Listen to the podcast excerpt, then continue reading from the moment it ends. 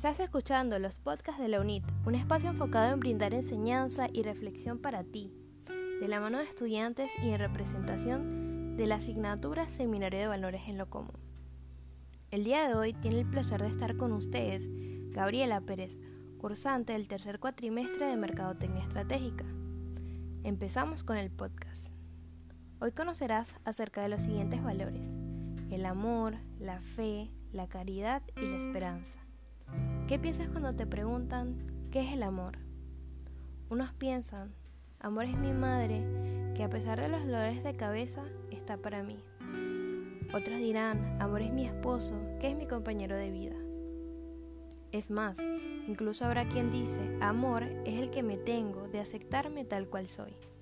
Y la verdad es que estoy de acuerdo, todos en algún momento reconocemos los actos de amor que alguien nos brinda, e incluso de nuestra parte. Sin embargo, hoy te digo, hay un amor más grande. ¿Quieres saber cuál es?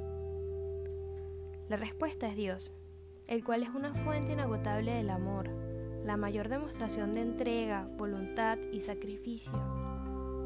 Dios nos ama tanto que entregó a su único Hijo, por amor y para perdonar de esta manera todos nuestros pecados. ¿Qué mejor ejemplo que ese? Es por medio de Dios que es posible amar a los demás como a ti mismo.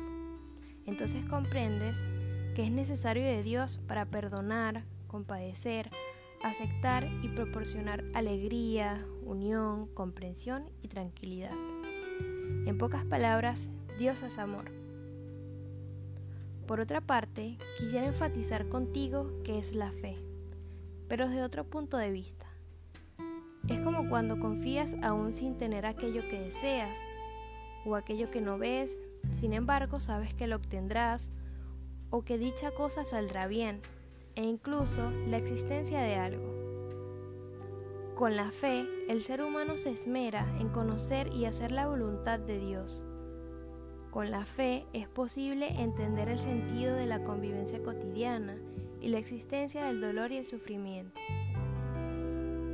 La esperanza es la expectativa incuestionable de la realidad futura de las bendiciones de Dios, basado en las manifestaciones de las actividades de las acciones fieles de Dios, como lo revela en la Biblia.